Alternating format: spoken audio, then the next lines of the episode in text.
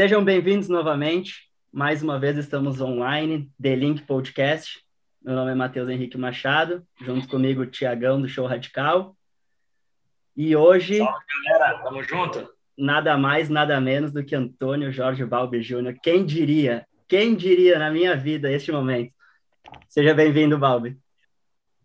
Fala, galera. Legal demais. É, assim, é, obrigado pela oportunidade de me convidar para o Delink Podcast.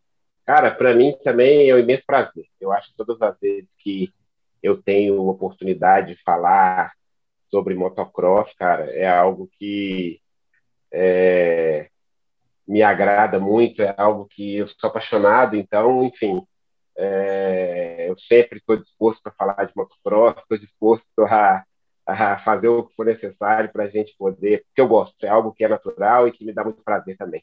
E até, Tiagão, vou aproveitar para falar uma coisa. É engraçado, e como eu acredito nessas coisas de universo e energia que a gente conversou já num outro episódio, uh, o, provavelmente o Balbi não vai lembrar de mim, mas lá em 2006, Campeonato Brasileiro, Carlos Barbosa, um lamaçal sem fim, onde ele ganhou com mais de um minuto de diferença para o segundo colocado. Lá estava eu, batendo foto, pedindo autógrafo do Balbi, há muitos anos atrás, e é muito legal, louco. legal. É, é muito louco isso para mim, porque eu tenho muito envolvimento com o esporte, mas muito mais assim pela paixão. E tu sempre foi um cara envolvido diretamente, tanto com, como atleta, agora uma transição de carreira para chefe de equipe. Mas é muito engraçado ver que hoje eu estou aqui batendo um papo com um dos meus ídolos no tempo que eu andava, uma referência. Então, por isso que é um prazer, uma honra a gente contar contigo aqui hoje. Cara, obrigado, obrigado pelas palavras aí. Legal lembrar de Carlos Barbosa. Cara, eu era apaixonado por correr em Carlos Barbosa. Eu vou te falar que dá até uma saudade, assim, não só da época que eu corria, mas assim, do que o motocross brasileiro já viveu. É, cara, para quem acompanhou o Carlos Barbosa, cara, a gente ia correr, eram 30, 35 mil pessoas. Eu lembro que às vezes a gente acordava 6 uhum. horas da manhã, a arquibancada já estava lotada, uma pista muito legal. Então, assim, foi uma época que o motociclismo brasileiro, o motocross principalmente, é, viveu que, assim, eu acho que não perde em nada para a era antiga do Hollywood motocross. É, é, uma pena que eu acho que o atual cenário do, do motociclismo brasileiro é, caiu um pouco se a gente levar em consideração a questão de público, evento, como acontecia em Carlos Barbosa, e, mas assim, eu sou suspeito para falar, porque eu ganhei, ganhei muito em Carlos Barbosa, até hoje o recorde de vitórias lá nem de X1 é meu. Então, assim, eu gostava demais, não só pela pista, pela corrida, mas, cara, é, só quem já correu um ano Supercross consegue entender o que, que o público, o que, que é a vibração, o que, que é 35, 40, 60 mil pessoas numa arquibancada, é, o quanto isso aumenta a adrenalina. É um negócio muito louco. E até quando eu corria, no meu tempo bem pequeno, isso foi em 2006, eu já estava andando no motocross, mas não competi o brasileiro. Em 2007, que eu fui competir uma etapa de brasileiro e foi em Carlos Barbosa, porque eu sou do Rio Grande do Sul. Cara, quando eu alinhei a 65, do lado de o quê? 30 outros pilotos, e aquela, aquele barulho de abelha muito alto, e aquela galera e o narrador chamando. Cara, eu larguei, no que eu larguei a moto foi assim, parece que meu, a minha visão foi reto na arquibancada. E tu só vê um monte de gente, um mar de gente, e gente de pé e gritos. Eu não imagino como é um AMA super, Supercross dentro do estádio. Mas essa, essa energia do público, e até fazendo essa ligação com o Corona, hoje em dia, eu não sei o quanto que isso está afetando os atletas, né? Porque a energia do ah, público ah, é muito certeza, louca, cara. cara. Com certeza, a energia do público Cara, assim, eu digo, longe de terem sido as minhas melhores corridas no AMA Supercross, mas eu acho que foram as corridas que eu mais me diverti. E, cara, quando você passa dentro do túnel e entra na arena, cara, e você olha aquela, aquela multidão de pessoas, luz, enfim, é algo que a adrenalina vai muito alto, sabe? É algo assim, e você tá de como diz o outro, como diz o americano, you are hard all the time. Você está adrenado, entendeu? O tempo todo, né? desde a primeira até a última volta. É, imagino que é, é, difícil até assim para quem nunca correu um evento com tanto público teve alguns que marcaram, além do, de todos os anos do Supercross, principalmente Anaheim, que era cheio, mas foi um evento em Budds Creek, que no final de semana tiveram 130 mil pessoas no Motocross Nações, que é o recorde até hoje, que era barulho, assim, ensurdecedor. E outra prova que me marcou muito foi Canelinha, cara, um mundial, até numa briga minha com o Campano, e que o locutor, o Valério, na, na ocasião, puxou o público e a gente fez uma briga ali, cara, e onde eu passava, a arquibancada ia junto. Então, assim, é, eu sempre gostei de correr com o público, é, muita gente sente pressão, eu acho que essa pressão sempre me bem. Eu sempre corri muito bem em casa, eu acho que sempre essa motivação a mais sempre é, é legal, muito legal. aproveitar, aproveitar o clima aí, eu, eu tô aqui viajando no, no papo dos dois, assim, como, como é legal, né, cara? É, isso aí que o Matheus falou, igual eu te falei, eu abracei a ideia do cara com esse podcast. E quando a gente começou a escolher os convidados, né? Vamos falar com quem? Aí o Matheus falou, velho, como você tá na mídia aí no Brasil, envolvido com os caras, você tem um relacionamento direto, você consegue. Eu falei, cara, eu acho que, assim, a gente tem que começar do começo, não tem como começar. Você é o nosso primeiro convidado. A gente já tem um episódio gravado que foi apresentação do projeto, somente eu e o Matheus falamos, né? E eu falei, cara, deixa comigo que eu vou começar, começar do começo. Então, na carreira do show radical, e, e aí você vai e me abre esse seu vídeo aí, aqui do seu lado, esse troféu da RC, qualquer semelhança é mera coincidência, velho. Cara, quando essa logo, aqui eu tô falando com o braço arrepiado, eu tô vendo vocês dois conversar, a viagem dos dois, principalmente do Matheus, como fã do esporte em primeiro lugar. E essa logo, velho, na época nós não tínhamos essa tecnologia que a gente tem. Quando o Bob saiu a primeira foto do, do Bob com esse troféu do Rick Carmichael, foi, foi em que ano, Bob? 2007? 2008? 2008. 2008. 2008. Eu lembro que quem ia muito lá fora e te acompanhava de perto era o Coelhinho. E eu não lembro se saiu na Dirt Action ou se o Coelhinho me mandou essa foto via internet na época, quando você ganhou esse troféu. E eu lembro assim que a gente estava. O show radical começou em 2007 e eu tinha a logo, show radical, a tradicionalzinha, e eu queria uma logo que semelhasse a da Monster que é só um, um símbolo uhum. e você olha e esse logo do Rick Carmichael, que é o RC com rainha, quando eu olhei, velho, eu falei, cara, não, não pode ser outro, vai ser o show radical, vai... você pode ver que é... Eu só dei uma mudadinha no raio ali e agora você me entregou esse podcast Eu não tenho mais para onde Legal, cara, que legal. Então, assim, tá vendo, é, eu não sabia disso, tá vendo? Que legal. Olha não, que agora não. Legal. Na hora que você entrou com, com o seu estúdio aí, eu falei, caraca, agora eu vou ter que contar a história, não vai ter jeito. e assim, eu tenho uma paixão muito grande pela, pela carreira do Balbi, ele sabe disso, eu já falei isso para ele várias vezes. Então eu acompanho desde lá atrás e, e agora tive a oportunidade de contar isso do logo do Show Radical. É é, focado nesse troféu que o Balbo ganhou do Ricardo Michael, e não foi, várias pessoas já ganharam esse troféu, mas eu vi ele a primeira vez pelo Balbo. Então, assim, é, obrigado, Balbo, você poder dar esse espaço, sempre me deu muito espaço, sempre, desde quando era piloto eu precisei de falar com o Balbo, ele, ele deu atenção, então, assim, cara, eu acho que a gente está vivendo um pico do Supercross online no Brasil, com a história da pandemia, mudou a nossa a nossa comunicação, o nosso jeito de mostrar. A gente tem que fazer um puto esforço para ter o Supercross, pelo menos para a galera conseguir assistir gratuito. Mas é, eu acho que se hoje, com a tecnologia, a geração de comunicação que a gente vive hoje, se o Balbi, que já é um puta ídolo, acho que é o grande ídolo do motocross brasileiro na atualidade até hoje, se tivesse tido isso, hein, Bob, na época que você foi lá e aquela corrida do bar, Cara, principalmente.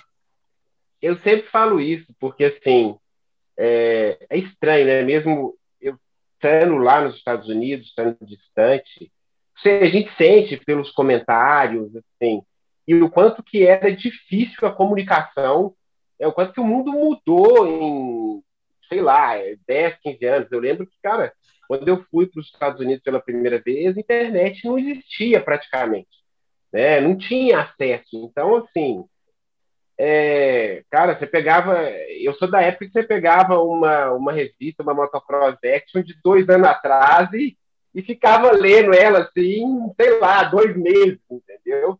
E hoje a internet é tudo muito rápido, né? Então, eu lembro que meus pais ficavam procurando na internet, a internet caía, mas o único acesso que tinha era ver, é, ver resultado, né? Não tinha vídeo, não tinha nada. Então, assim, é, eu acho que, cara, se a gente tivesse tido, né, tivesse tido, é, talvez, é, a, né, esse tá, o Supercross é popular no Brasil, o ano Supercross, na minha época, né, fosse fácil acesso, eu acho que com certeza teria abrido-se outras portas, eu teria tido mais oportunidade, mas ao mesmo tempo também eu acho que foi tão legal porque, cara, como não se tinha acesso para todo mundo, era algo que parecia impossível.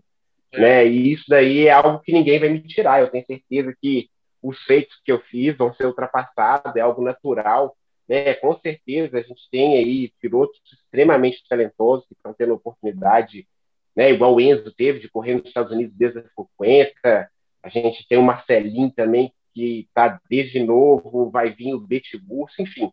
Alguém vai chegar lá e, e, eu tenho certeza, vai figurar entre os três melhores do Supercross, enfim. Mas esse negócio de ter abrido as portas, de ter feito algo que era é, considerado impossível, é, isso daí vai ser sempre meu, né? Porque ninguém uhum. falava, ah, vai nem vai classificar, era o que eu sempre ouvia. Quando eu falava que ia, primeiro que ninguém acreditava que eu ia, porque eu estava ganhando tudo no Brasil em 2004, eu, eu ganhei, assim, todas as etapas do campeonato em 2004 do Brasileiro de Motocross, menos uma, e que foi para privilegiar um companheiro de equipe meu na época, foi um pedido do chefe de equipe. Então, uhum. assim, eu estava obstinado, eu queria ir sabe? Só que eu não tive apoio nenhum. Eu fiquei, sei lá, quase dois meses dormindo dentro de uma box fan. Foi algo assim, sofrimento que, cara, tem história para ficar o dia inteiro falando das coisas que eu já passei para conseguir desbravar a América, né? Hoje em dia, com Instagram, é, com mídia social, hoje em dia tem, sei lá, qualquer um que nunca pisou nos Estados Unidos entre em contato com o MISAPS, entre em contato com o Clube MX e já desce no, no aeroporto com alguém para te buscar com a moto pronta, com lugar para ficar. Não, eu fui no caminho mais privado de todos, de comprar moto, de não ter mecânico, de comprar caixa de ferramenta no, no Walmart, enfim. Aquela coisa assim, cara, não tem explicação. Hoje é, seria impossível fazer o que eu fiz, né? É, porque, lógico, é, é, o caminho natural do esporte, do mesmo jeito que era mais difícil chegar antigamente. Eu acredito que o nível hoje em dia está é, tá mais alto porque está todo mundo muito bem preparado. Todo mundo tem acesso, automaticamente está todo mundo bem preparado. Então, até quando as pessoas tentam falar ah, quem foi melhor, o Carmichael, o Jeff Hemming, ou o Eli Thomas, eu digo que, cara, é, aquele que foi campeão foi o melhor na época dele e seria agora. Eu acho que o cara que foi bom em uma era, ele, vai, ele teria sido bom em qualquer uma delas, porque ele foi o melhor com a oportunidade que ele tinha. E se ele conseguiu fazer mais com o pouco que ele tinha, se ele tivesse muito, ele teria ido mais longe ainda, sabe? Então eu acho que... diferentes, né? São Deixa realidades eu... diferentes, exatamente. Deixa eu te perguntar uma coisa até que me surgiu agora uma dúvida ouvindo tu falar isso, porque hoje, como tu falou, tem Clube MX, tem Mil Sabs, tem o, o Deco... não é The Coster, como é o nome? Me, me fugi. Aldon Baker, Uh, Aldon Baker, sim. Tem, tem muitas estruturas. Vou só te parar um segundo. Uma, eu te juro que é, uma, é rápido. Vou te parar, vou te pausar por um segundo. Você tem ideia? Eu fiquei dois meses nos Estados Unidos e consegui treinar Supercross uma única vez. Era isso que eu ia te perguntar. 150 dólares. Essa foi a minha maior dificuldade. Era impossível treinar Supercross quando eu cheguei nos Estados Unidos. Hoje, você treina em mais de 10 pistas diferentes. Uhum. Era, essa era a minha pergunta justamente, como que naquela época, se não tinha toda essa facilidade, tu foi, comprou caixa de ferramenta privada, morou dentro da van, onde que tu treinava? Com quem tu treinava? Porque hoje em dia, a Yamaha, por exemplo, corre com todos os pilotos juntos. A gente pega, vai a Honda, treina vários pilotos juntos. Todos os pilotos têm parceiros. Se a gente pegar o próprio Clube MX, metade das a East Coast e West Coast, os caras treinam juntos. Então, como Exatamente. que era para ti treinar sozinho ou quase não treinar? Onde treinar? Tipo, como que funcionava isso há 15 anos atrás? Porque hoje a gente sabe da facilidade, mas antigamente não era assim. Ou talvez para os prós Cara, era, era assim, impossível. Cara, para os prós era fácil, porque por exemplo, a Yamaha sempre teve a pista de teste, a, as oficiais tinham, né, as equipes de fábrica sempre tinham, e uma equipe ou outra melhor tinha uma pista de supercross, mas não tinha a pista aberta, a pista para os pilotos privados andar, talvez tinha um ou outro. Ah, fulano de tal tem um amigo milionário, igual tinha o Michael Lapaglia, que nunca foi um piloto bom, mas que tinha muito dinheiro e sempre teve pista de supercross. Enfim, cara, mas a dificuldade para treinar supercross, acertar a moto, era algo assim, era, era impossível. Eu falei, eu, eu passava às vezes dois meses lá eu lembro que eu fiquei dois meses me preparando para narrar em um e eu treinei Supercross uma vez. E aí, por sorte, na época, ainda tinha um treino na sexta-feira. E aí, treinei minha segunda vez. E, e então, assim, foi algo muito difícil. Para minha sorte, assim, eu fui lá e já encarei um meio evento de caras na 450. é a sorte principiante, né? A gente tem que a gente tem que falar que choveu um pouquinho naquele dia, sabe? Então, assim, é, e aí, na hora que assim, a condição mudava, né, que era meio que igual para todo mundo, ninguém tinha treinado supercross na lama. Aí, para mim, é, facilitou bastante, mas era difícil, era muito difícil. É, e, assim, eu acho que talvez por isso tenha sido é, tão gostoso, assim, sabe? A gente a gente está falando é, isso a tua chegada, né? Que é uma das coisas também que eu, que eu admiro muito. Eu lembro, em 2007, estava na terceira edição do jornal Show Radical. Você lembra do Tony Kim Miranda, que é meu brother's aço aqui? E, sim, sim. A, que nem você falou, a internet era assim: quem tinha era só aquela discada do final de semana, quem tinha direto ou era empresa ou era muito rico. E eu lembro Exatamente. que nessa época o Tonico tinha colocado a internet de semana inteira na casa dele tinham acesso. E eu fui na casa dele levar o jornal, e em 2007 ele me mostrou uma foto do motocross, você fazendo um role shot na frente do Bubba, do Carmichael, é, Chad Reed. Essa foto é, é épica. Mike Alessi, que era o rei dos role shots, você, você tava virando na frente. Eu lembro que era, era Rondinha 987 naquela época. Eu até tinha essa foto que eu pedi para o Tonico passar para mim, que na época eu queria fazer a capa do jornal com ela. Mas, enfim, é, depois disso, você também, um pouco antes, né? Você já estava correndo no Brasil, já com a sua equipe Kawasaki e tudo, e você foi convidado, eu lembro, acho que esse foi seu último Monster Energy Cup, que já foi na geração é, transmissão ao vivo. Exatamente. Saiu uma foto Monster do lado do Chad Reed, trocando uma ideia com o Chad Reed no gate do Monster Energy Cup. Ou seja, você não pegou essa, essa geração 2018, 19, 20, que está esse pico, ainda mais 20, 19, 20, que foi quando deu pandemia, que para nós aqui com o Show Radical, a internet foi para números inimagináveis. A gente chegou em números aqui de acesso, assim, que recorde, que mídias, talvez até internacionais, ainda não tiveram, porque a população cresceu demais na internet por causa da pandemia. Mas você pegou o meio, o meio tempo que não era aquele primórdio de quando você foi, que sim, só sim. um rico via uma foto sua na internet. É, eu peguei a transição, né? Do, de não ter nada para o início da né? internet e o crescimento tá no Monster Club então... nessa geração. Como é que foi, assim, já, já, já, nesse meio? Como é que a diferença de realidade desse, desses dois picos, né, de, de épocas? Cara, foi muito legal, assim, a internet me ajudou muito. Eu, que eu acho que, assim, algo como era difícil no início, então, assim, não tinha rede social e tudo. Cara, quem viveu nessa época, primeiro, assim, tem algo que eu sempre falo. É, eu dei o azar e a sorte. Eu peguei a, os anos dourados do motocross.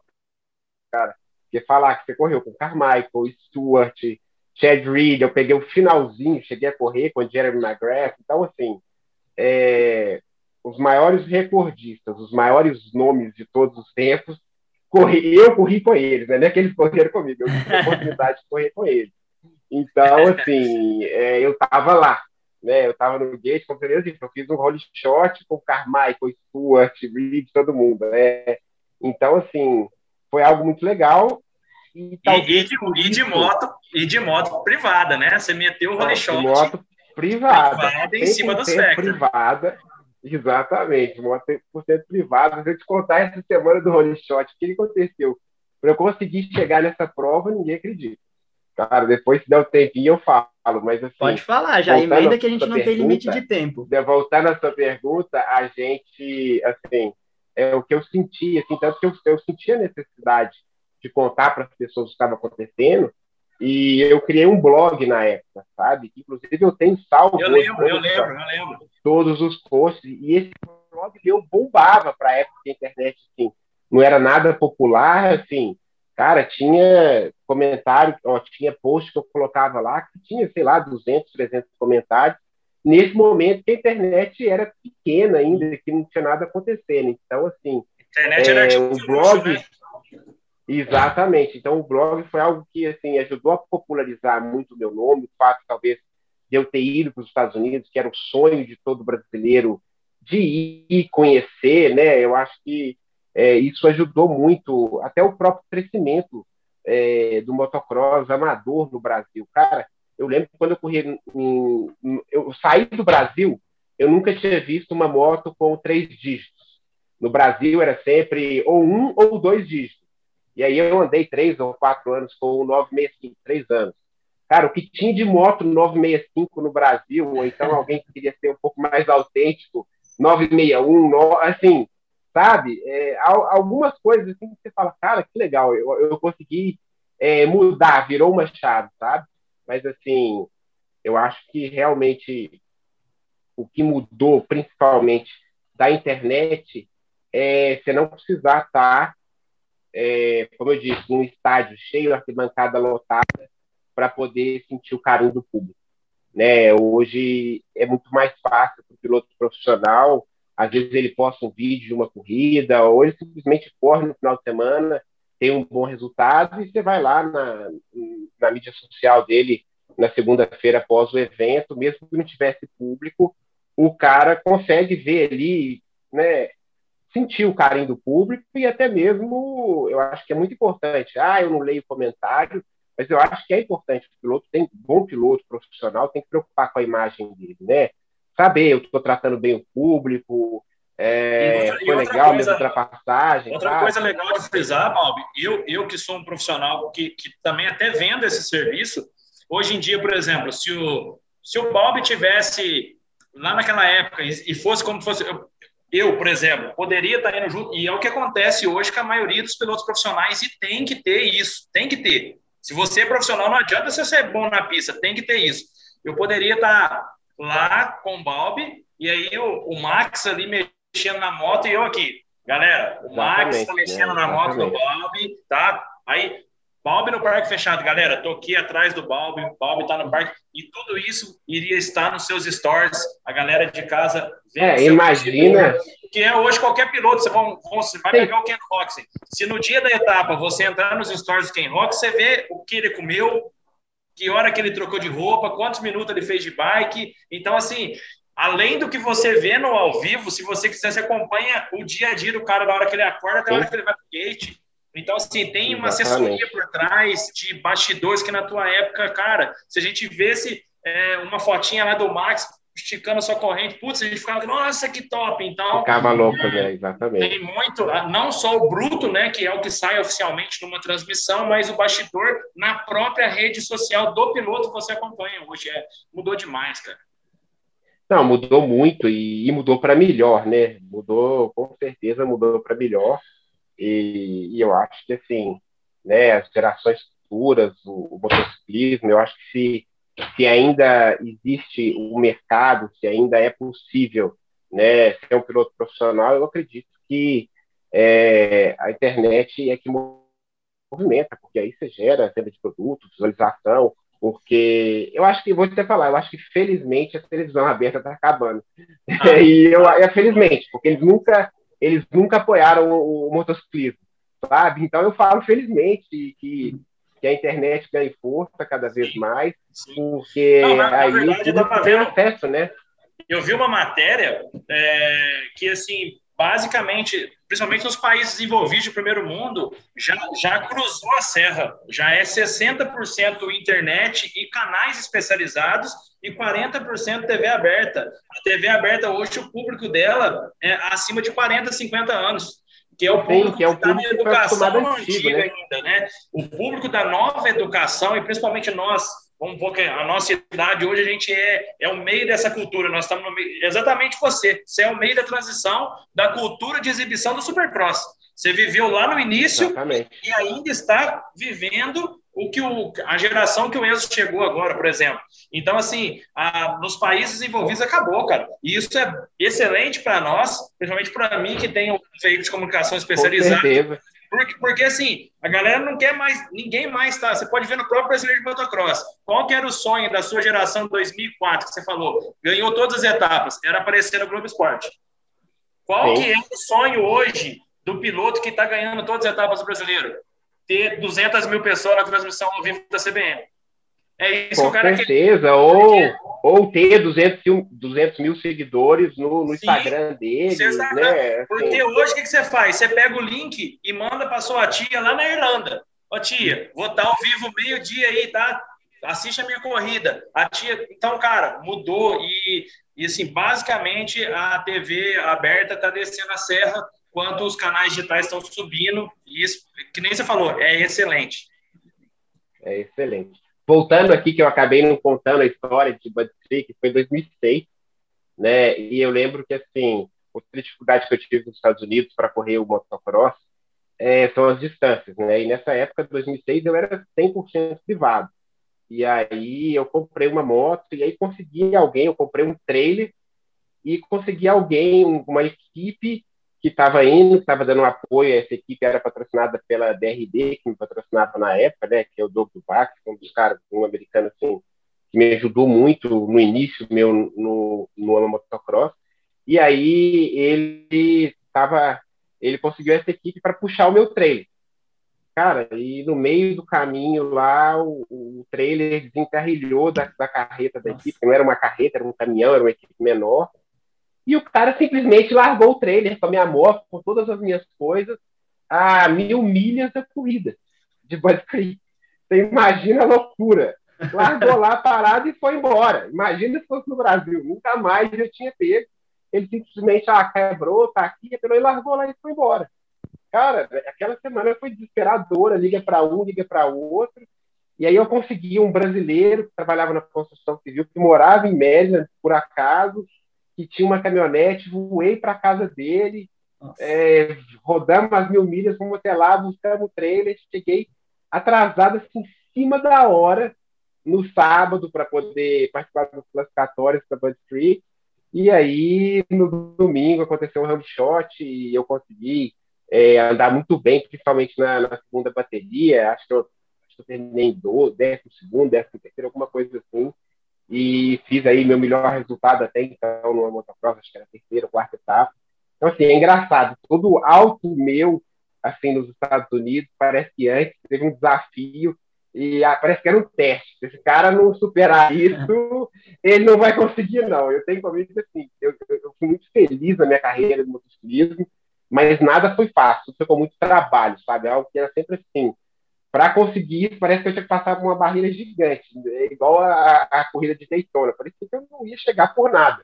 Se eu tivesse desistido ali, cara, é, não teria feito, né, não teria essa história para contar. E, isso, Mas isso é, é, massa. isso aí que prova, isso aí que prova um, um, um verdadeiro campeão.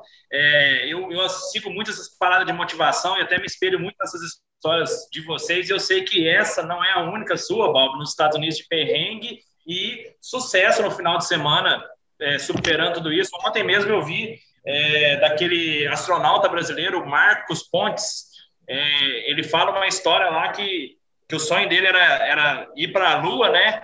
E não tinha nenhuma cultura do Brasil nisso e tal. E ele fez todas as inscrições pelos sim. Estados Unidos. E aí falou, cara, você foi escalado para ser o primeiro brasileiro a ir para a Lua. Só que você vai com os russos. Você tem cinco meses para se preparar e os três primeiros meses você tem que aprender a falar russo, porque o painel de controle é em russo, tudo é em russo.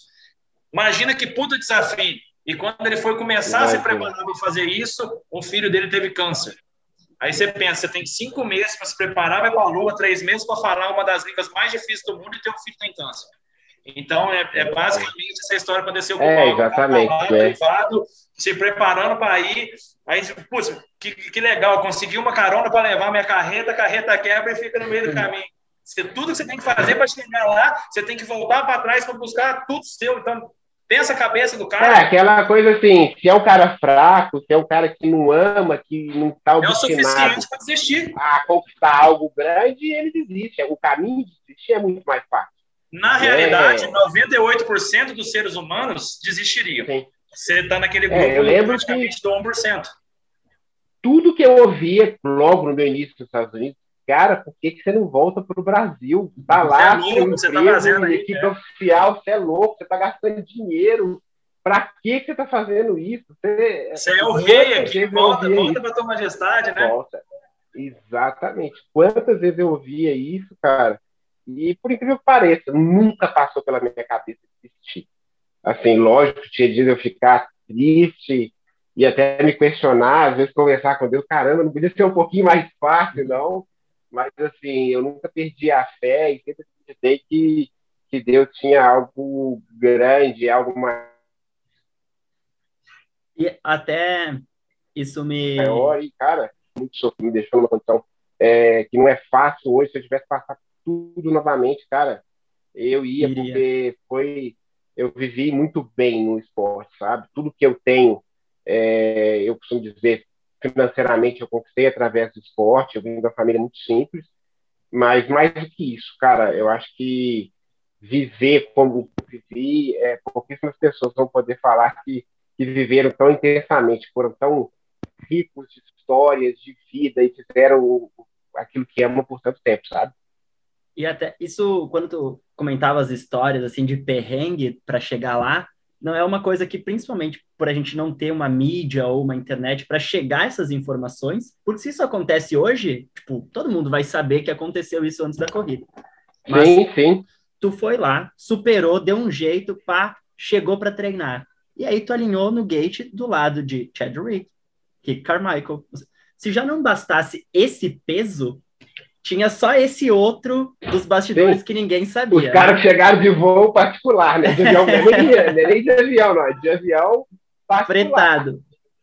Então, aí é isso que, por mais que é um pouco clichê essa pergunta, mas eu tenho muita curiosidade, porque por mais que eu tenha sido um atleta amador, o Thiago também brinca às vezes uh, como, como piloto, é uma curiosidade que eu tenho muito grande de saber como que a mente do atleta de alto nível funciona.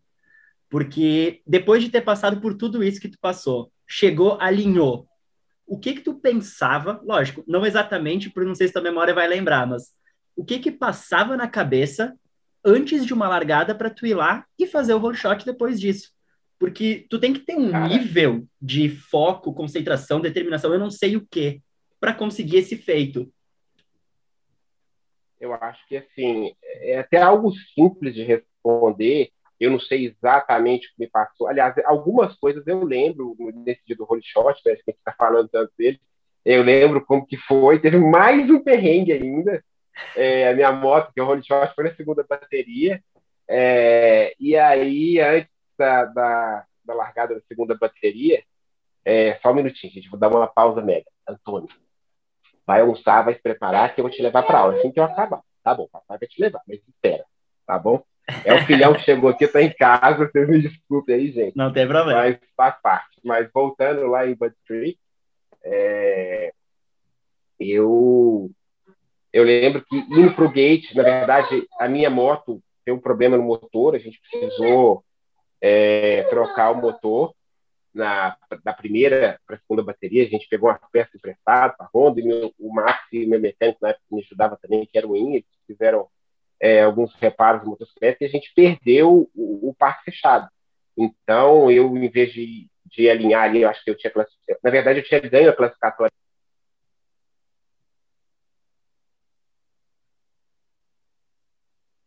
Ficou mudo para nós, Balbi. O áudio seu, Balbi, parou o áudio acho que ele não está ouvindo a gente também. É. Coisas de gravação de podcast. O áudio. Não, ele está ouvindo a gente, só que não está saindo só teu som, Bob. Continua? Pode ir lá. Continua. Onde você lembra ali, Bob, da hora que, que parou o som? cara, exatamente. Eu lembro que assim, os mecânicos fizeram dar uma mexida na moto e aí eu perdi o, o parque fechado, né? Então eu que seria o, o, a, o décimo primeiro a escolher, passei a ser o, o último a poder entrar no gate. E aí, cara, tinha um gate totalmente por dentro que era impossível fazer a curva dali. e aí talvez tenha tido todo o porquê do holy shot. Ele, se você olhasse em linha reta, é, você ia estar tá largando totalmente para fora da pista, sabe? Se você fosse em linha reta, você ia dar no bump.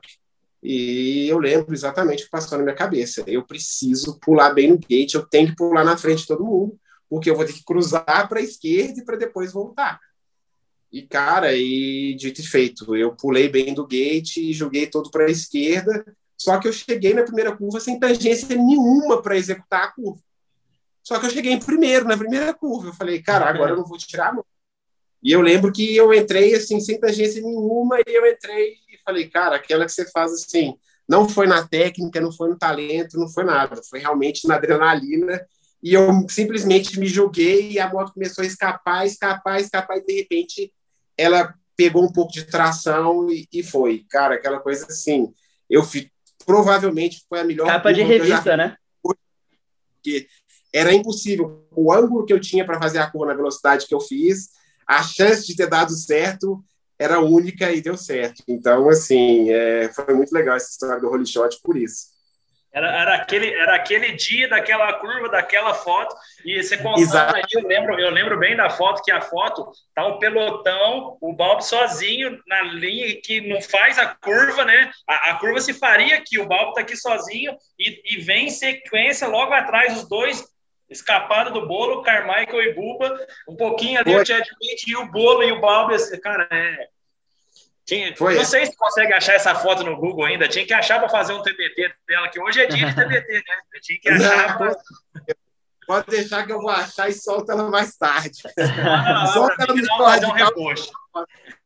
Legal, cara. Então, ô, assim... ô, Bob, agora já aproveitando aí que a gente basicamente reviveu aí toda essa brilhante carreira sua, é, vamos trazer um pouquinho para a atualidade. É, sei que é um cara, eu acho que ninguém aqui dentro do Brasil vai entender mais de Supercross e de momentos atuais e falar. Esse sábado agora o, a gente tem a oitava etapa, inverte as costas, né? E tem a chegada do Hammer, que inclusive é um piloto que já, assim como você, já representou o Brasil no Motocross das Nações. Ele vem, ele vem, né? Já em, em Orlando 2. E os boatos dizem que o Enzo vai correr a costa oeste a partir de Daytona, que é a nona etapa, a segunda da, da Costa Oeste, né? Como é que você enxerga aí, na tua visão, o Supercross Cara, desse ano, a temporada, os brasileiros em ação, enfim? Sim, né? É uma pena o que aconteceu com o Enzo, ele ter se machucado.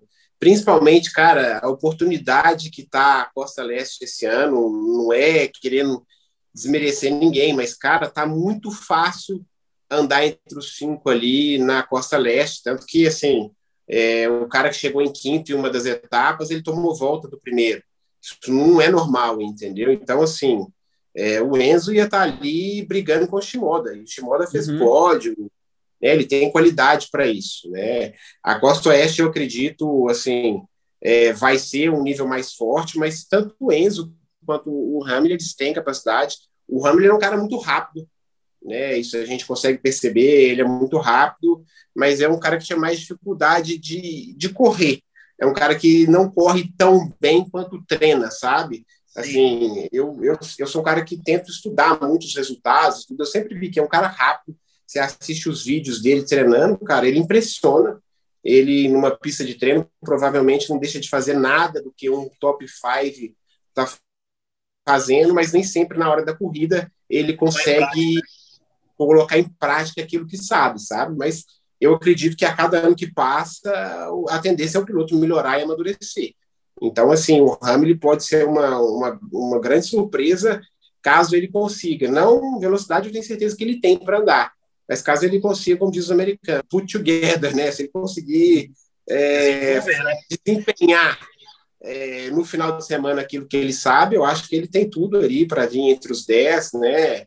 E talvez até próximo ali dos cinco melhores, né?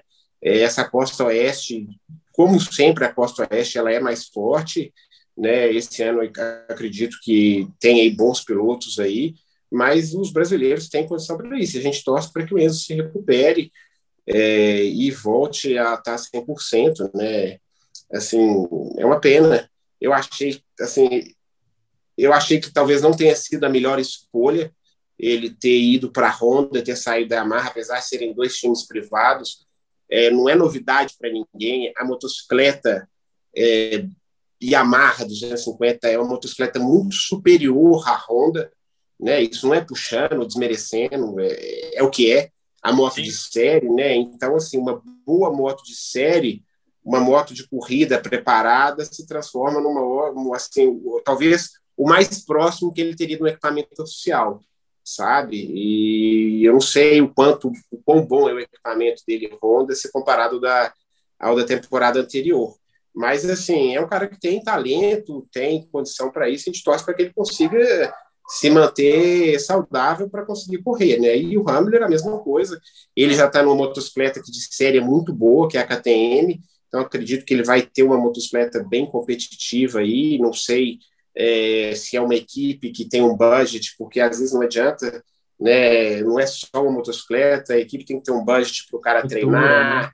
ter uma moto boa de treino. Enfim, eu não sei qual é a real condição, é, qual a estrutura que ele tem de treino né, para ter troca de peça, acerto de suspensão, motor, para ter uma moto competitiva, mas é um cara que é rápido. Então, assim, é, se ele conseguir ter a cabeça fria de, às vezes, garantir, é, é melhor você garantir um, um, décimo do que tentar um sexto, um sétimo e não terminar a corrida. É o que eu acredito que o Hamler deva fazer, porque ele cai muito, ele erra muito. Talvez, eu acho que tudo é gradativo no esporte, sabe? É, se eu tivesse chegado no AMA achando que eu tinha que chegar em quinto na minha primeira corrida, talvez eu ia ter me machucado, machucado e não teria chegado em quinto nunca, né? Eu acho que a gente tem que subir degrau por degrau.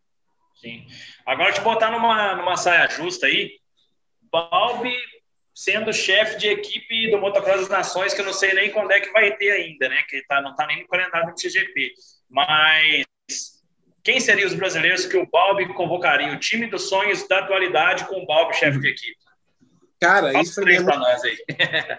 não é saia justa. É, eu nunca concordei assim com a maioria das seleções de time que eram feitas no Brasil. É algo muito semelhante. Acho que a base do time ainda não mudou. É o time de 2018 que se classificou, né? Foi o time que eu escolhi. E lógico, aí a gente tem que encarar o momento. Eu acho que o Enzo tem que estar, mas né, no momento atual ele está machucado tudo, mas assim ele vai ter uma moto competitiva, ele tem condição, o Enzo tem que estar, porque ele provou que ele, no dia bom dele, ele consegue fazer a diferença. Tem experiência é, também. Exatamente. Cara, o Gustavo Pessoa é, e o Fabinho tem que estar, e aí a gente teria, talvez, é, vamos colocar quatro pilotos, né? Talvez, não sei. Se um desses não tivesse bem, não sei se seria o Fred Spagnol, não sei se seria o Hector, entendeu? Porque, assim, cara, eu gosto de pilotos jovens. O Fabinho, apesar de ter pouca experiência internacional, ele é um cara que, quando cai o gate, ele não tá nem aí, ele vai para cima, sabe? O Gustavo Pessoa também é muito assim. É, todo mundo, quando eu levei na época o Hector, cara, eu fui criticado, mas foi a melhor coisa que eu fiz. Nem sempre o Hector ele, ele vai sair da zona de conforto dele. Ele é o melhor piloto brasileiro na 450 atualmente? Com certeza é. Né? Não sei, ele não correu tão bem esse ano, mas na época era. Mas eu nunca vi ele numa prova internacional saindo da zona de conforto, querendo correr como, nada, né? como se fosse a corrida mais importante da vida dele. Então, assim, eu acho que para o meu critério seria esse, né? O Fred Spagnol tem pouca experiência, mas é um cara que Ele vai para a linha do Fabinho e do Gustavo, né? E é do Fabinho e do Gustavo, coisa que o Pepe Bueno nem sempre é. É um cara que já é mais reloginho. Então, assim, eu teria desses quatro nomes aí, eu tiraria três, sabe? Eu falei cinco, né? Mas, assim, a base é 2018, que é o time que já foi, já classificou, e aí, lógico, né? A gente tem que ver quem tem uma boa 250, quem tem, sabe? É, eu achei que foi uma oportunidade de pista. Exatamente, escolha de pista, né? Mas assim, é, muitas vezes, igual fizeram no passado, 2019, eu acho, se não me engano, pegar o Fabinho, que era o melhor piloto do time, e aí joga ele na 450. Desculpa, mas é um erro grotesco. Se o cara é o melhor piloto do time, ele tem que ter, tá na categoria que ele está confortável. Ele tinha que ter andado na 250. Então, assim, né, eu acho que tem que tem que ter alguém à frente que tem experiência. É, sabe, não adianta. E assim, não é querendo dizer, não, mas 2018 foi muito difícil. A gente não tinha uma boa estrutura, mas, cara, os brasileiros foram lá e provaram que é possível fazer, como eu fiz lá atrás né? Mas eu não fui nada político para escolher o time.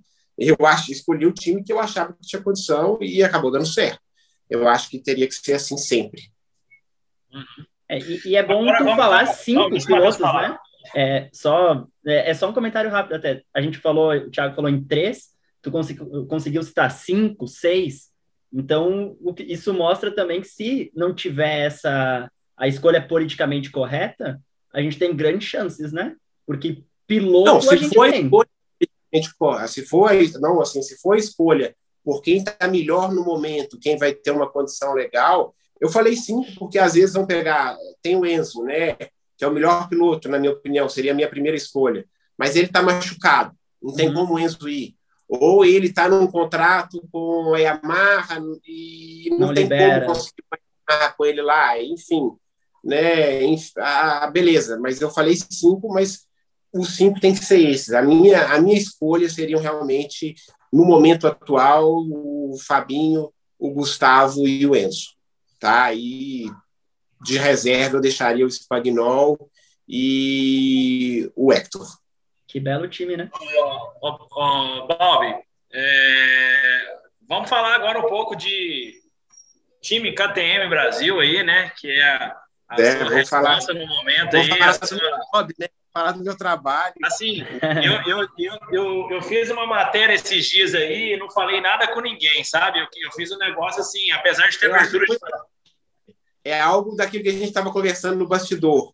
Algo que os caras fazem lá fora e que o brasileiro fica meio que preso no press release. É, algo, é, cara... é eu, eu meti o louco, eu meti o louco. Eu acordei no dia. É, que... O povo quer saber. O é, povo quer e sangue. É, perdi o louco porque assim, é, eu não quis nem falar com o Balbi porque eu sei que o Balbi, por ser o chefe, ele tem que, que manter a regra. Você poderia me falar pouco. Eu falei, quer saber de uma coisa? Eu sei o que pode ser, eu sei o zum zum zum, eu, o zum zum zum chega até mim de todas as cores de equipe. Eu falei, cara, eu vou eu vou meter o louco, eu vou escrever, só que eu até deixei um termo lá falando, cara, sim, sim. 50% pode se concluir, 50% pode não concluir. Então a gente tem que saber disso, né? Mas é o zum zum zum do momento e tem um zum zum zum muito forte aí de que a KTM é, já tem grandes pilotos, já tem títulos, né? Começou vencendo em várias categorias e disputando o título praticamente em todas. E eu acho que ano, esse ano agora de 2021, vocês estão com a bala na agulha, né? Tem, tem, Cara, tem projeto. É, a gente tem, assim, foi uma temporada fantástica para a gente 2020. Né? Assim, a gente ganhou dois títulos nacionais. É, eu senti muito não ter conseguido é, o título na MX2, porque, na minha visão, é, o cara mais rápido dentro da pista era o Fred, mas a gente teve alguns problemas mecânicos e tudo, e foi muito legal também. Eu gosto muito do Dunca, eu acho que o Dunca merecia esse campeonato, principalmente né, com, com a decisão que ele tomou agora. Então, eu, Deus sabe de todas as coisas, mas, assim, por que eu queria tanto o título da MX2? Porque eu quero brigar nas principais categorias, que é a 2 e a 1 também.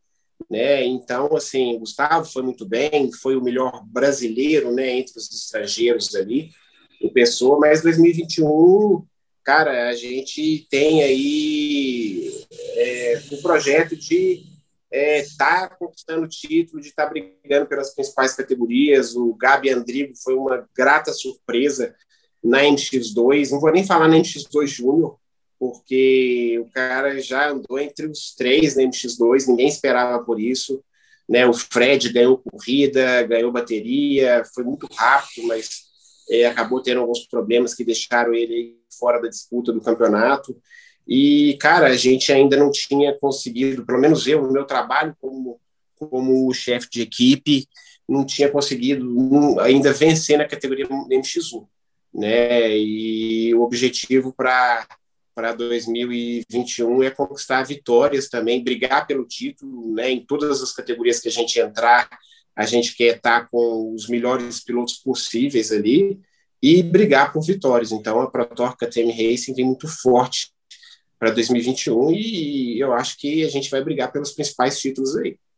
E, e trazendo até. E, só... Pode, pode mandar, pode mandar.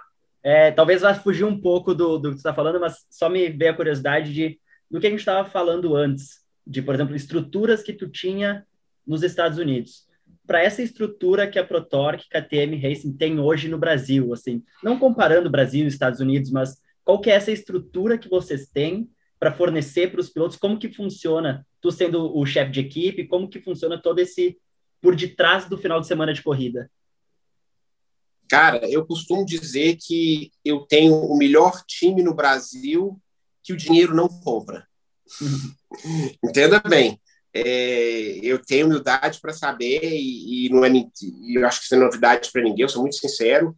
É, a minha equipe não é o maior budget né, das equipes nacionais. A gente tem aí Honda e Yamaha com um budget. Talvez o meu budget seja um terço dele, do, do budget deles mas eu acho que com a experiência que eu tenho, que a minha família tem, tudo que eu vivi lá fora, é o que eu disse, eu tenho a melhor equipe com que o dinheiro não uhum. compra. Então, assim, não é o que eu ainda não, a gente ainda não tem o que eu gostaria de proporcionar para os pilotos, que é algo muito semelhante ao os que os caras têm lá fora, mas tem diferenciais que eu consigo proporcionar aos pilotos, cara, que o meu sonho correndo no Brasil era ter tido um chefe de equipe com a experiência que eu tinha, é, em questão de acerto de, de, de, de, motocicleta, de suspensão, e de entender o que está passando na cabeça do piloto mesmo, sabe? É, eu acho que o, esse, esse diferencial da nossa equipe, não só pela minha pessoa, mas pela minha família, a Mariana me ajuda muito, apesar de estar competindo, o meu pai tem muita experiência, então, assim, é, eu acho que isso proporciona aos nossos pilotos serem muito competitivos. Eu acho que talvez por isso a gente tenha conquistado títulos ano passado e o piloto que vem para nossa equipe, que quer realmente é, sugar o que a gente tem de melhor, né, e o de melhor nem sempre vai ser, às vezes, a moeda, vai ser o financeiro, vai ser o melhor equipamento, apesar de que é, a KTM é uma motocicleta muito boa, ela vem praticamente pronta para competir, né? Só que assim, algo que às vezes o pessoal em casa não sabe. O, as equipes evoluíram muito no Brasil. Então, assim, cara, o equipamento do, do motociclismo nacional hoje é muito bom. As equipes estão investindo muito e, assim, a gente tem motos no Brasil, não vou mentir, é, que estão aí na MX1 chegando próximo aí de 150, 200 mil reais. Uma moto de corrida, sabe? A moto do Campano, do Paulo, mesmo a moto do Gustavo Pessoa ano passado, com menos de 140, 150 mil reais, você não faz, não faz uma moto que, que ele tinha para correr no MX1. Então, assim, é, o nível está subindo muito. Uhum. Agora, falar. Sim, é, alguma, alguma surpresa aí para que pode já soprar Cara, aí pra, da boca do Bob? É, eu ainda não, não, não posso divulgar o nosso piloto na MX1, mas eu posso garantir que é um piloto que, vai, que vem para poder. O piloto não sei ainda não, né? Chega para cá, já que você chegou. Então, mais uns tá anos, mais uns anos é esse aí. É ele, é ele. Dá um aí. Ele botou Ó, a carinha e falei, é ele. É o Antônio, por enquanto. Esse aqui eu tenho contrato vitalício. E, e o melhor, não precisa pagar salário. Não precisa pagar salário. Não precisa pagar salário. É, mas o budget tem que ser alto, viu? O budget é Você alto. Você não salvou, viu? o que eu posso garantir é que é um piloto que vem para brigar por vitória. Vem, vem, vem pelo para a disputa do título, com certeza, né? É do título, eu acho que ganhar campeonato depende de vários fatores, mas que é um piloto que vai ter condição de, de ganhar vamos, vamos fazer o seguinte, vamos fazer o seguinte, para você me ajudar, né? A gente tá, tá, tá, tá, tá toda a divulgação aí para a KTM. É, é, não vamos falar o nome, quem quiser saber, ah, ele... tá, escrito, tá escrito lá no site. Tá escrito lá no site, na notícia do Fofocross. Entra lá, showradical.com, me dá seu acesso, me ajuda aí também. que aí não vamos falar, a galera vai pesquisar. Vamos fazer essa galera pesquisar, vai. Quem tiver ouvindo do link aí, vai lá e pesquisa, que você vai gostar do mais. Cara, eu não posso participar de fofoca, cara. o negócio de fofoca não é legal. Mas, é, depois eu vou dizer, o Tiagão do Show Radical é um cara bem inteligente, viu? E bem formado. fica no ar aí, então, né? É, fica no ar. Aproveitar aí, Bob, é, a gente até no início é, falou com o Matheus e tudo, é, a gente já passou praticamente em todos os tópicos, mas eu acho que é interessante, você é um cara que sempre que eu ouvi suas entrevistas, até em outros sites e mídias, é, você é um cara que sempre aponta detalhes importantes e eu queria pôr isso em pauta aqui nesse podcast para a gente já caminhar para o fim dele. Até depois, se o Matheus quiser soltar alguma coisa em cima disso. É, Campeonato Brasileiro de Motocross. Balbi como piloto, Balbi como chefe de equipe e hoje também como um empresário do meio que está tocando uma empresa, né, que é o seu time, seu distribuidor e tudo. O que tá, o que, que você apontaria para o pessoal da CBN que vai nos ouvir melhorar no campeonato para 2021. Você é um cara que eu sempre vejo coloca termos técnicos e detalhes importantes para serem melhorados na mesa. Aproveita o podcast aí para deixar alguma coisa aí para os caras. Cara, eu acho que planejamento é assim, cara, planejamento e, e mais e mais gente profissional para trabalhar. Eu acho que está faltando profissional para trabalhar, cara. A CBN assim, ela está muito presa na mão do presidente. É, eu, eu, gosto muito do Firma, ele é um cara que eu acho que é um excelente presidente, sabe? Mas ele precisava é, montar uma equipe melhor. E não adianta ele falar que não tem condição para isso, cara. Tem bons profissionais querendo trabalhar, que gostam do esporte, né? Mas esses caras vão precisar ganhar dinheiro. Dê a eles a oportunidade de também. Tem gente que quer trabalhar e que não vai cobrar nada do firma, mas vai pedir é, um espaço, vai pedir uma concessão do campeonato. Eu acho que o firmo tem que deixar o negócio crescer. Enquanto ficar preso na mão de uma pessoa só, ou então o firmo não contratar, se ele diz que não tem dinheiro para contratar uma equipe maior para fazer o campeonato crescer, cara, ele tem que delegar. Você está fazendo isso, eu faço isso, as equipes fazem isso. Eu acho que falta para a CBM delegar. O campeonato precisa crescer, sabe? Precisa crescer. E e não está tendo planejamento, Porque sabe? Até... Eu acho que a pessoa do firme é um excelente presidente, ele é um cara que se apresenta muito bem, que fala muito bem, que consegue negociar com os patrocinadores, mas ele precisa de ter um bom profissional na organização, um bom profissional na montagem, bons profissionais. O Paquito é um cara que é apaixonado pelo esporte, faz um trabalho muito legal, mas a equipe dele é curta, ou seja, tecnicamente é um cara que fica sempre sobrecarregado, fica sabe? Então, é, leite de pedra, né? Exatamente, o campeonato precisa crescer, sabe? Então, assim, a gente precisa trazer. Tem vários apaixonados pelo esporte que gostaria de estar trabalhando lá e, e não ter essa oportunidade simplesmente porque não é dada a eles. E eu não estou falando de dinheiro, não, eu estou falando de gente que quer apostar no campeonato para fazer ele crescer e aí sim ganhar. É basicamente que troca em favor, né? Que faz, exatamente. Se você fizer isso e, e, quem ganha no final é o campeonato.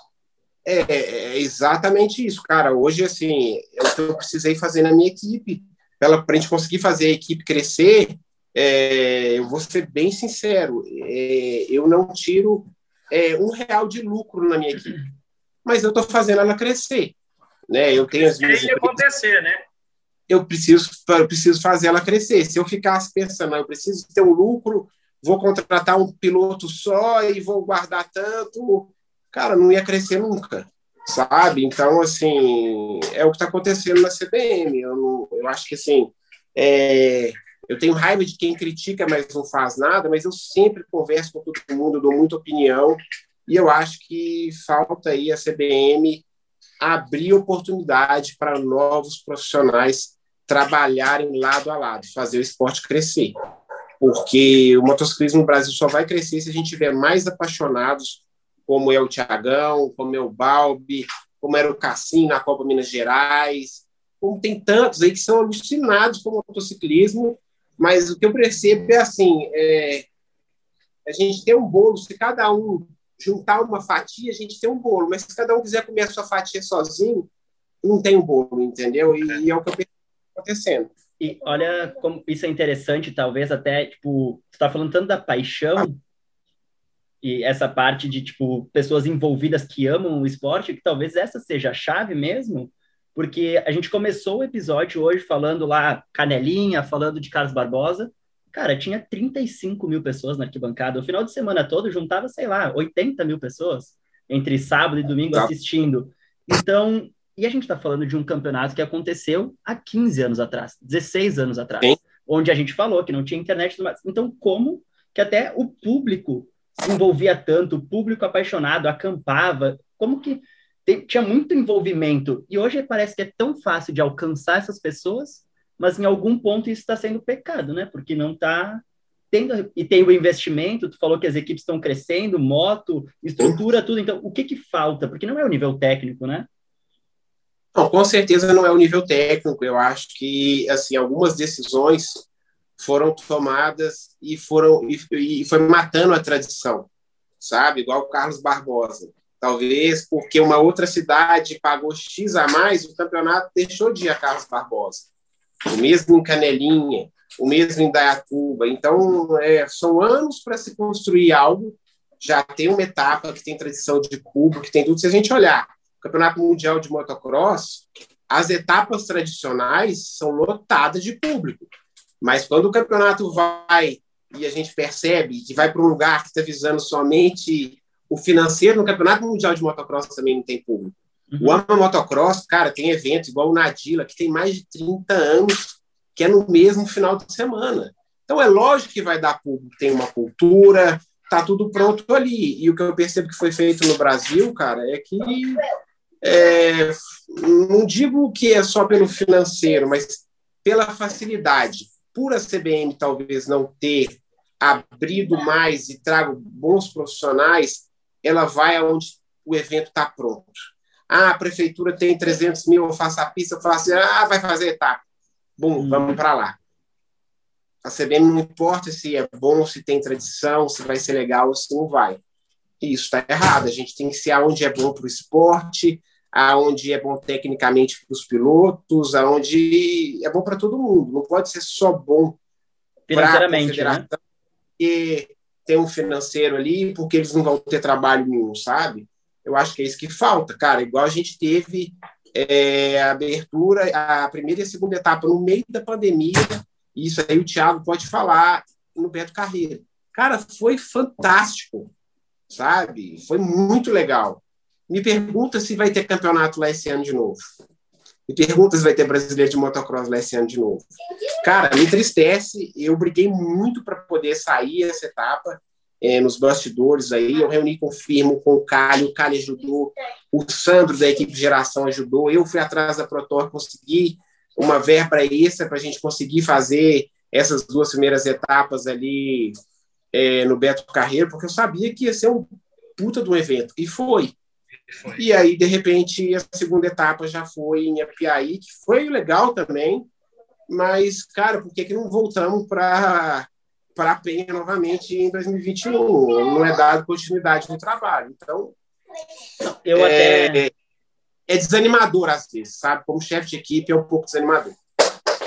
E eu até vi que o calendário está extenso para esse ano, né? O calendário desse ano que foi que soltaram é oito etapas e Rio Grande do Sul é para estar, tá, Santa Catarina é para estar. Tá. Se seguir nessa nesse calendário, talvez tenha alguma certa melhora esse ano. Eu Pensando positivo. Cara, eu espero que sim, mas pelo que eu eu duvido que a gente o que falta no Brasil é, é ter etapa na mesma cidade todo ano, Porque por mais pronto, que às vezes ah, a pista não é boa, no ano seguinte ela vai estar tá melhor. Uhum. Sabe? Ah, deu isso errado, deu aquilo, ah, não deu público. Ano que, ah, precisa trabalhar o público. Aquele negócio, aquele negócio. A gente começa do zero, toda etapa. Sim, sim, exatamente. O que, que acontece? Chega lá, ah, não tem tantos, tantas torneiras no box para fazer lavagem de moto. No outro ano já tem, porque comprou. Faltou quanto? 30? Comprou as 30. Então, no outro ano, ah, não tinha a barraquinha ali para ficar no parque fechado. No outro ano tem. E aí, no outro ano, tem mais uma, e vai aumentando, e vai aumentando. É aquele negócio. É, o cara, é, que nem eu, eu tento fazer aqui no show radical. O cara me dá oportunidade de trabalho. Eu, eu tenho que escancarar as portas cada vez mais para ele vir entrando, Sim. não fechar. Se eu deixar só um corredorzinho para ele passar, ele vai desanimar e aquele corredorzinho vai fechar e vai virar uma parede, vai fechar a janela, a porta. E é o que eu vejo que os caras fazem ao contrário. A porta está escancarada para eles chegarem, eles trancam ela quando eles saem. E aí ah, não pode assim, mais, que trancou e perdeu a chave. Que é algo assim, e que eu vou falar, não é dessa gestão da CBM, já vem de muitos anos. Às vezes o apaixonado pelo motocross quer fazer uma etapa e escancar a porta. Dá verba, investe um monte, eles vão lá, sugam tudo desse organizador o cara fica com um mega prejuízo no bolso e ele nunca mais quer fazer.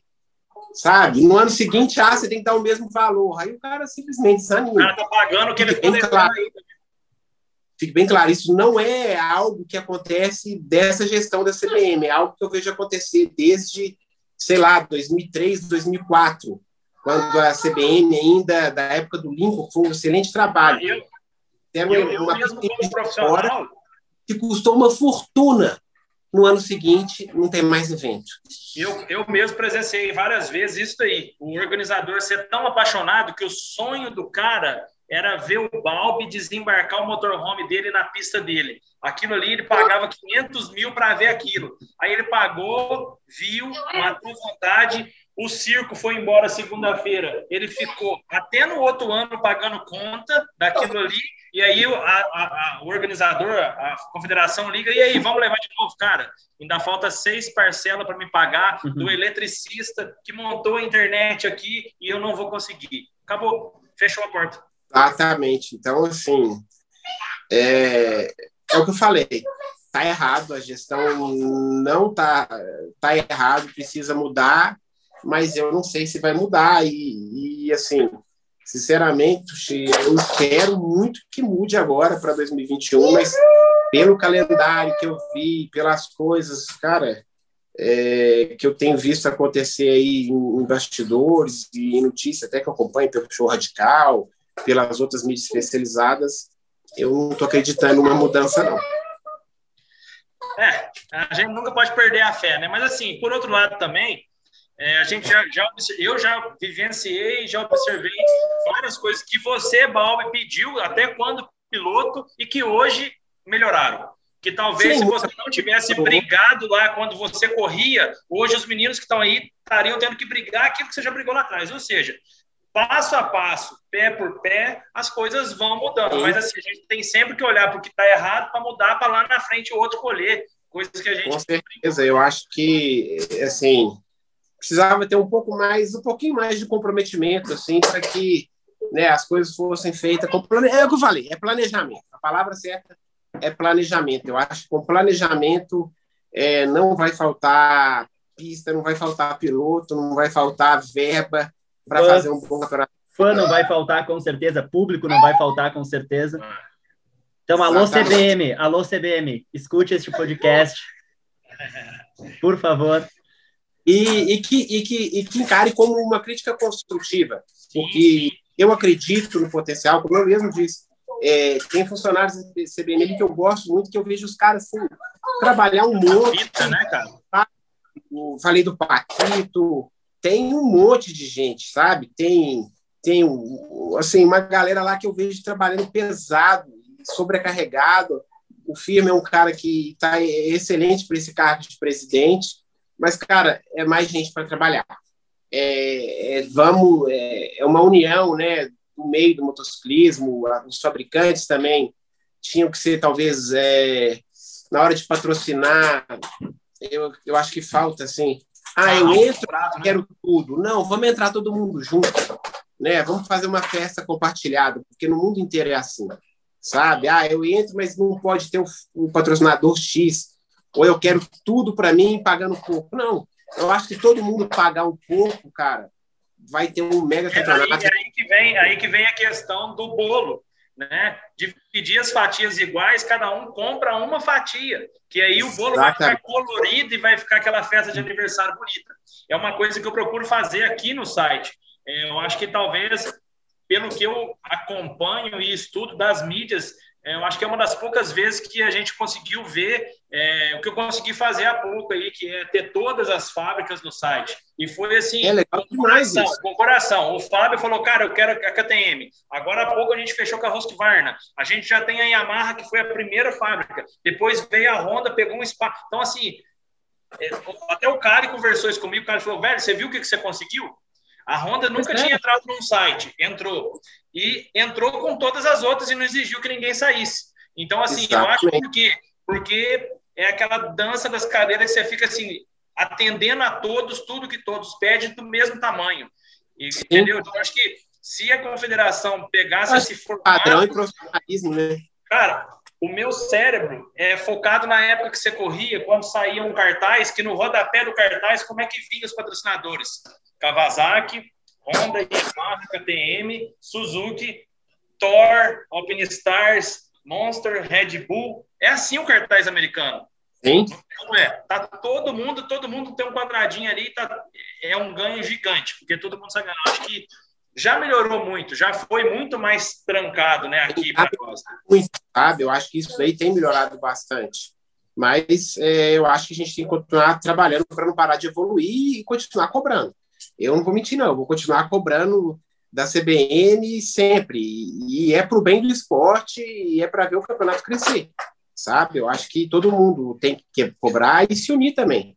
Do mesmo jeito que eu cobro, eu sempre estou nas reuniões. Eu, eu falei, eu fiz de tudo para o campeonato de 2020 acontecer. Né? E lógico que a, a CBN foi a principal responsável, mas eu me sinto responsável, o Cali foi responsável, o Sandro, o Pedro da Yamaha, enfim, todo mundo colaborou para que o campeonato viesse a acontecer. Senão, a gente não teria tido o campeonato brasileiro no meio da pandemia, né? E até como tu falou, então, que essas críticas cheguem de forma positiva, construtivas. A CBM também tem as portas abertas do nosso podcast aqui, se tiver algo para conversar, para falar sobre, porque esse é um dos intuitos desse podcast. Porque vem o Balbi e fala todas essas coisas aqui, alguém vai escutar e tem mais alguma coisa para contribuir. E outro para criticar essa opinião, mas de forma construtiva. E assim, alavancar e fazer crescer o esporte, porque a minha memória, como o Thiago falou, era isso. O Balbi chegando, é um acontecimento, o motorhome chegando, narrador, um público de 40 mil pessoas. É isso que eu, que eu sinto falta de ver um o esporte. Glamour, sabe? É, perdeu um pouquinho do, do glamour o que a gente ganhou de profissionalismo técnico, mais equipe, os gringos, um monte de piloto, eu acho que perdeu um pouquinho do glamour, assim, sabe? Talvez por falta desse público, é, a gente talvez é, o evento é tão ruim que o público desanima de viajar longe para assistir. Então a gente conta com o público local do evento e nem sempre esse público tem conhecimento. Ele está ali pelo evento. Ele não sabe quem é o Capano, quem é o Hector, né? Coisa que antigamente eu lembro que os meus fãs eles viajavam o Brasil inteiro para assistir o Campeonato Brasileiro, sabe? Tinha cara que viajava mil, mil duzentos quilômetros para assistir um Campeonato Brasileiro. Sim. Não, e gente, eu, eu trabalho aí no, no esporte, eu vejo isso até hoje, né? É, você está ali como chefe de equipe, ocupado ali, cuidando dos meninos e correria, e sempre, no mínimo, no mínimo, tem meia dúzia de pessoas em volta ali do alambrado da KTM para tirar uma foto com você, e o cara tá ali, não quer saber do Fred, não quer saber é, é, do... Quando, assim, quando quer saber de alguns pilotos, é da sua irmã, que assina a Balb, né? E, sim, sim. E, e, e, tá brilhando até hoje, e, e, a galera quer você. Eu, eu cansei de ver, eu tô passando ali do lado da minha motinha para ir fotografar, tem, tem um cara com a criança, e às vezes o cara, o pai, é fã da sua carreira e pega o filho aqui, ó, tira uma foto com meu filho. O, molequinho não sabe nem quem que é o Gustavo, mas o pai quer que tire uma foto com o Bob. E isso é, é, é uma coisa que é o intuito meu e do Matheus aqui. Falou, cara, a gente tem que trazer os caras para o podcast, entrevistar os caras e, e, e mostrar para o nosso público é, o, o quão estrela esse cara é, mas não estrela no, no, no, sentido de estrelismo, mas estrela no sentido de, do glamour que vocês merecem, por tudo que já é formar isso, é, eu, e tem, é, o motociclismo nacional está precisando formar novos ídolos, entendeu? Ídolos, exatamente. Isso, ia... porque é, aquele cara que tem um ídolo, ele vai longe para assistir vai a corrida. Longe, ele vai... E, e, é o que essa geração digital hoje fez. Ela, ela está fomentando o estrelismo e apagando a idolatria, o, o cara, né, idolatrar o cara assim, mas por não idolatrar de carregar o cara, mas por tudo que a história, essa história que você falou do, do, do, do trailer desengatar na estrada, você voltar, buscar e correr e fazer o holy shot, isso é ter um ídolo, é, é, é ser fã do cara por tudo que o cara viveu e passou. Eu nunca imaginava, eu estava em Apiaí Cara, veio um, um, fã chorando. Eu não acredito que você está aqui na minha cidade. Eu nunca imaginava. Já parei de correr há cinco anos. O cara veio chorando e contando um monte de história que eu lembro dessa corrida X, que eu lembro Y, que eu acompanhei. Meu pra... O maior prazer, a maior alegria minha é ter você aqui na minha cidade. E o cara era um fisioterapeuta e tratou a Mariana lá no final de semana. Então, assim, é muito legal. A gente não pode deixar isso se perder. Eu acho que é, essa nova geração de pilotos merece isso, porque o trabalho deles é tão sofrido quanto foi o meu lá atrás, sabe? Eles têm, os pilotos têm que ser valorizados também, porque, cara, não é fácil ser piloto profissional de motocross. É, e não é por falta de nível técnico, né? A gente sabe que a gente tem atleta hoje para ser Chumbinho, Negrete, eu, Sasaki, Balbi e assim por diante.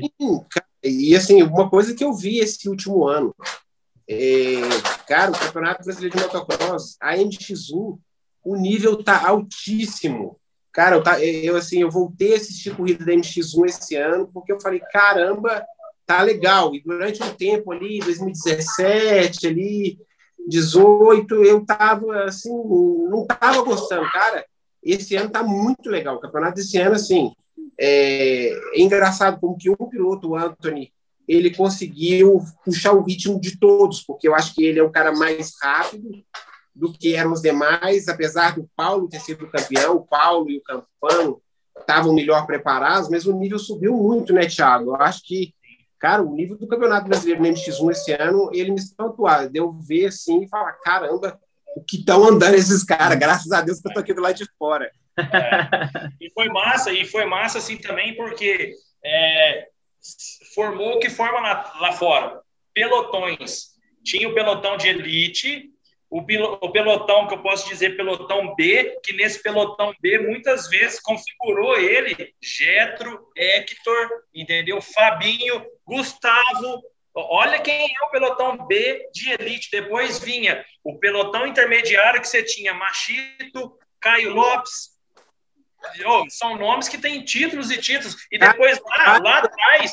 Caio Lopes vai andar de moto com o Caio Lopes. O cara anda pra caralho.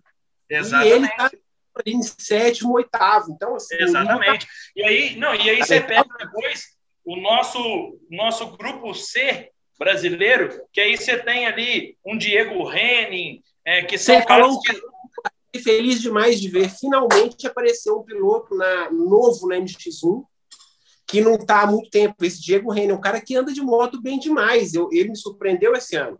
Ele está no C ali, mas entrando no B. Ele mas não é toma volta. É o que eu tô te falando. Ele não toma volta, é um cara que, é, o que é, o que acontece nos Estados Unidos. Por exemplo, você vai no grupo C dos Estados Unidos, do, do, do Supercross Motocross, o Adam Antknapp, que é o rapper lá, que até eu, eu, vi um vídeo do Leandro Silva, o Leandro Silva zoando o Hector, que o Hector, eles estavam torcendo para o Hector ir para o Supercross e pelo menos bateu o tempo do Adam, Antiknap. E chegou lá, tomou uma cascada do Adam que não chegava nem dois segundos perto. Então, tipo assim, isso não tinha aqui no Brasil. Tipo assim, o cara pegava, teve uma época, que foi essa época que você falou, que se eu pegasse uma 450 e fosse correr o brasileiro, eu ficava em décimo que era último, e seria eu, entendeu? E hoje não. Hoje, se eu for lá correr, eu vou ficar em 18 que é o último, e vou tomar uma volta do Diego Henning, que é o grupo C. Então, você vê que, que é o nível que você falou. os, dentro de uma corrida só, a gente tem três corridas acontecendo: a do pelotão de elite, do grupo B e do grupo C. Não, e a elite, então, vai falar o que da elite?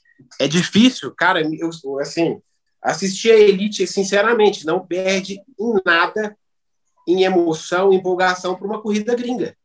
Porque é. você tá no vigésimo lá, tem cara bom pra caramba. Você olhar no vigésimo, o pau tá torando, o décimo nono ali, o vigésimo babando, o vigésimo primeiro chegando, aquela loucura, e tudo isso vem o primeiro da elite dando volta nessa turma, cara, estão na boca, é louco, é louco. Pra, eu acho que assim, a gente tá com a faca e o queijo na mão para poder o, o esporte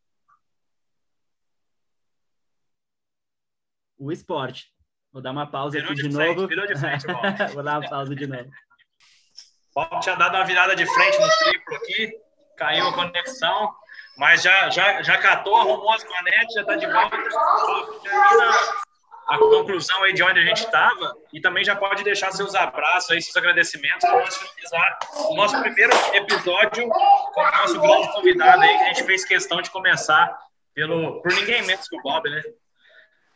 Cara, agradeço demais aí. Eu acho que, assim, finalizando, é realmente que a gente tem tudo no motociclismo brasileiro para poder continuar crescendo, para poder popularizar ainda mais o esporte. Então, eu acho que se toda a indústria aí, se todos os patrocinadores, a federação, a gente se unir, né, e, e lutar, os apaixonados aí pelo esporte, que é quem está aqui, quem vive disso e que está né, no dia a dia. É, com essa união aí, eu acho que é, a gente tem tudo para fazer o esporte popular e crescer cada vez mais. E eu sou aquela pessoa, adepto, que a competição só pode acontecer dentro da pista.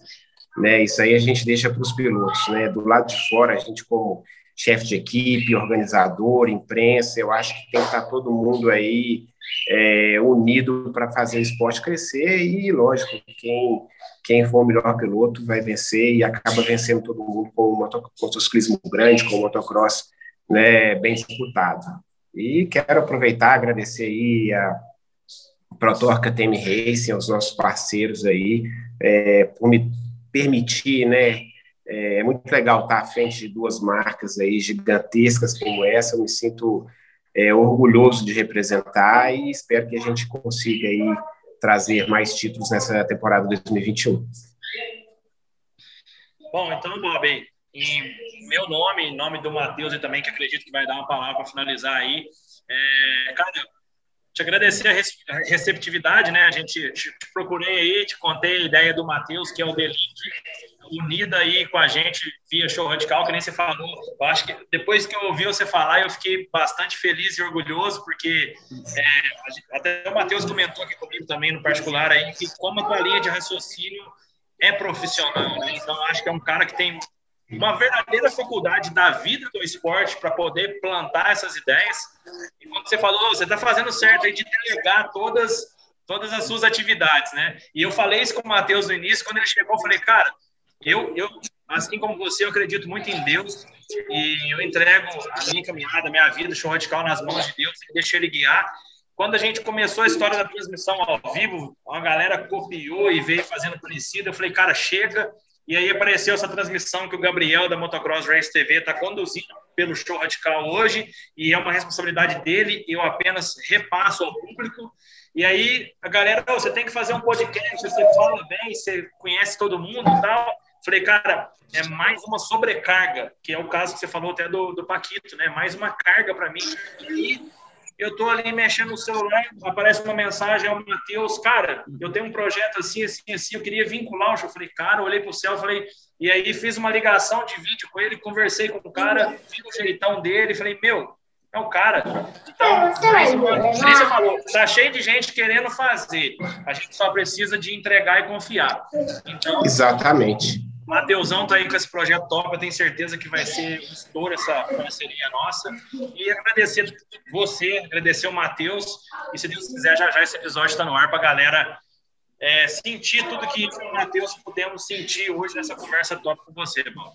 É só, eu só tenho a agradecer mais uma vez, Tiagão, pela disponibilidade do horário. Sei que é corrido, o pessoal aí é bem atarefado. Balbi, mais uma vez, muito obrigado pelo espaço de coração, como fã, como podcaster, o que quer que seja, muito obrigado. Uh, esse podcast vai estar online o mais rápido possível. A gente está com um projeto legal de lançar a primeira temporada. A gente está se organizando bem para fazer da melhor forma possível, então a gente fica muito honrado, muito grato de que o seu primeiro, a gente está abrindo com chave de ouro, abrindo com um campeão, né? Então não tinha como dar errado. Então, mais uma vez, muito obrigado. Não, valeu demais, galera. Obrigado aí, Matheus. Valeu, Tiagão. É, e obrigado aí aos fãs que escutaram até o final, como eu falei, né? Eu falo muito, mas eu acho que o pessoal gosta de, de motociclismo, de motocross, eu acho que, que tem conteúdo legal aí para a gente poder aprender e trocar ideia. Grande abraço para todo mundo aí, muito obrigado. Com certeza. Só vou dar uma dica aqui, ó, para encerrar o programa, finalizar. Esse programa está linkando Minas Gerais ao Rio Grande do Sul. Quem for do Sul, entra no carro, bota o Spotify no som, dá play que até chegar em Minas você ouviu inteiro. Uh. Quem for de Minas, entra, monta em BH e toca para o Rio Grande do Sul que você vai ouvir o podcast inteiro na estrada. É isso aí. Fechou. Valeu. Obrigado. Valeu.